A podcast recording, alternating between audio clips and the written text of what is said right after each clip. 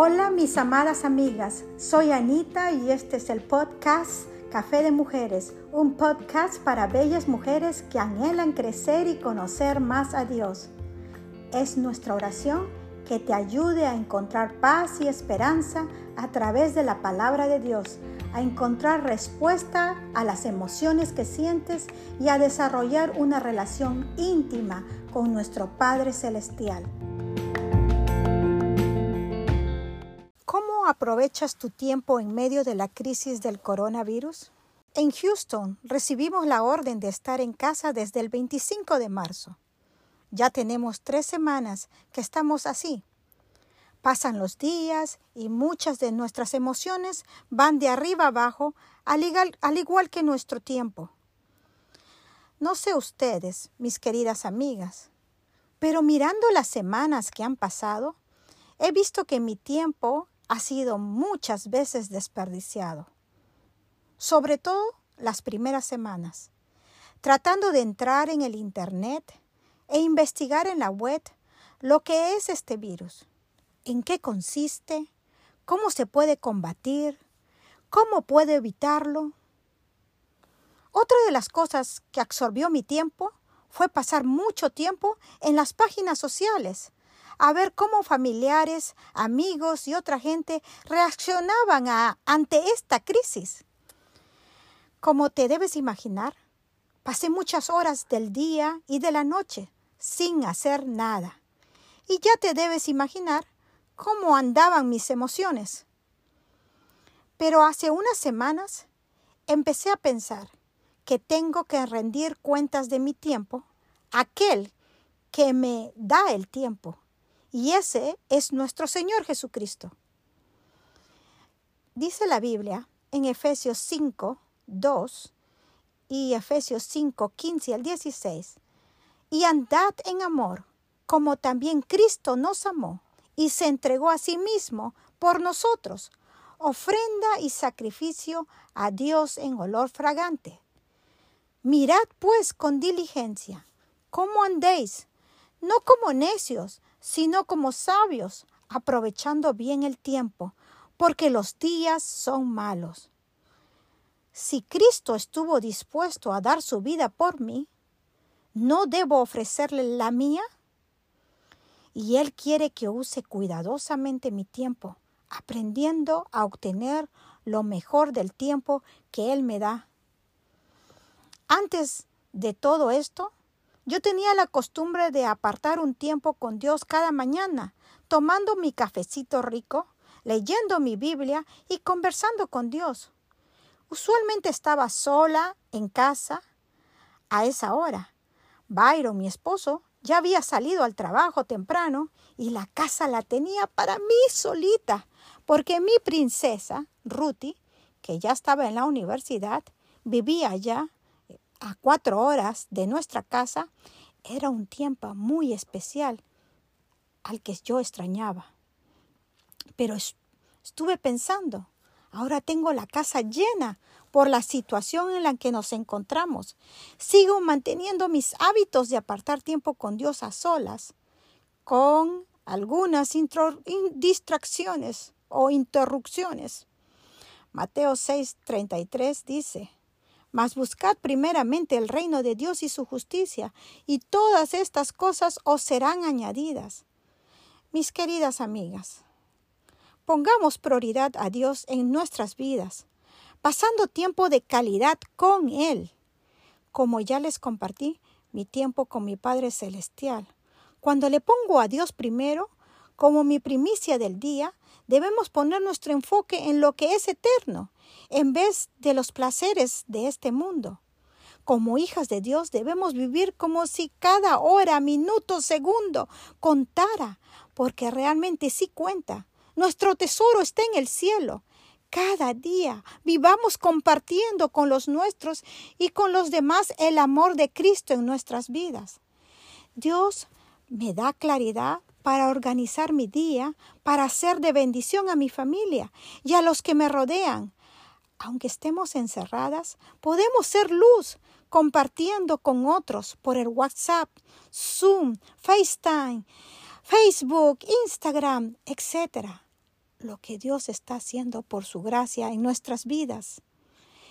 El manejo del tiempo es importante, mi querida amiga, porque no sabemos cuánto tiempo estaremos en esta tierra.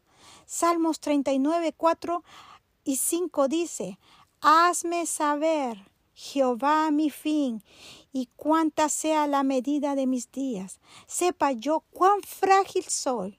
He aquí, diste mis días término corto, y mi edad es como nada delante de ti. Ciertamente es completa vanidad todo hombre que vive. Sela.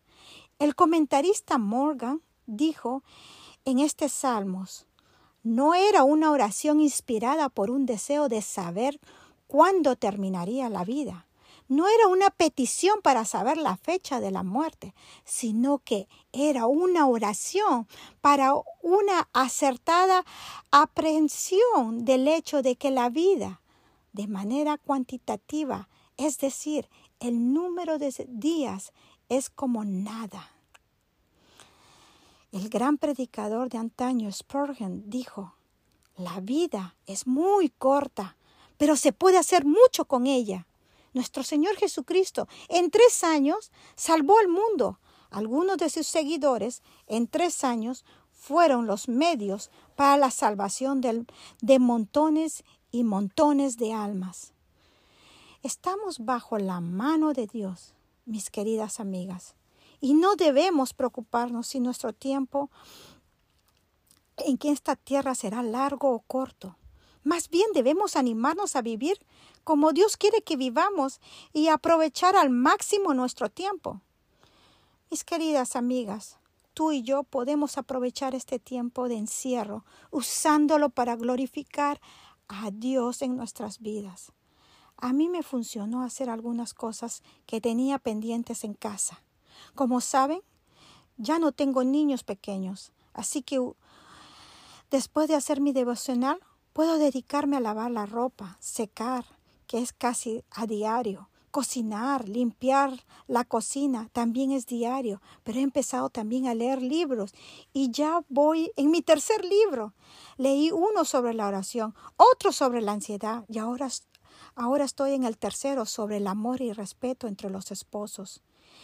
Mientras escucho los libros, me pongo a escanear álbumes de fotos que mi suegra nos dejó como recuerdo. Ahora los estoy escaneando en mi celular y pasando las fotos a mi cuenta de Google. Al ver las fotos me hace recordar que el tiempo es corto y también me da nostalgia porque muchos de los miembros de la familia de mi esposo ya están con el Señor, incluyendo mis amados suegros. También me ha dado la oportunidad de poder conversar por WhatsApp con amigas de la iglesia.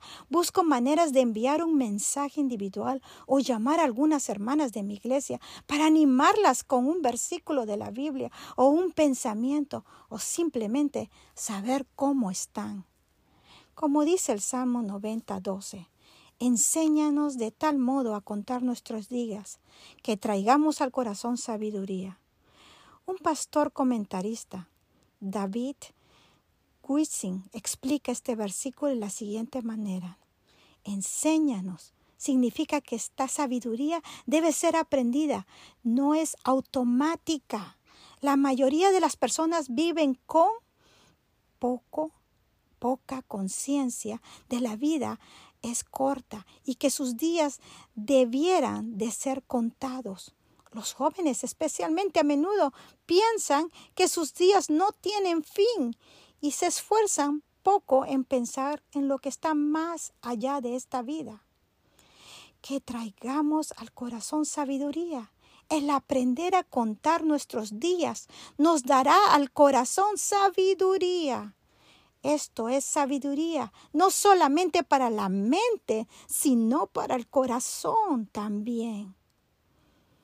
Amadas amigas, mi tiempo se ha organizado mucho mejor cuando he buscado a Dios cada día. Todavía me falta cumplir más proyectos que tengo en mente para hacer de bendición en mi casa y para las damas de mi iglesia, pero quiero resaltar que Dios es el que nos permite llevar a cabo las tareas que nos, nos encomienda. Él es quien guía nuestros días. Ten cuidado, mi querida hermana, cuando pienses que tú puedes manejar el tiempo como si te perteneciera a ti. Nuestro tiempo le pertenece a Dios. Recuerda entonces de pedirle su sabiduría sobre la forma en que usas tu tiempo y actúa con confianza, siendo sensible cuando Él te corrija al rumbo y estando abierta a las interrupciones ordenadas por Dios a lo largo de tu camino. Vivamos de manera que cuando salgamos de este encierro y recordemos este tiempo que pasó, miremos que aprovechamos el tiempo. La vida es corta. Si hay algo que queremos hacer, no debemos postergarlo para otro día. Mejor preguntémonos, ¿qué haría si supiera que mis días son contados? ¿Le dirías a alguien que lo amas? ¿Tratarías de enderezar algún área difícil que necesitas cambiar? ¿Le hablarías a alguien de Jesús? Debido a que la vida es corta, no te olvides de lo que realmente importa. Vive como si cada minuto contara para glorificar a Jesucristo, porque así es.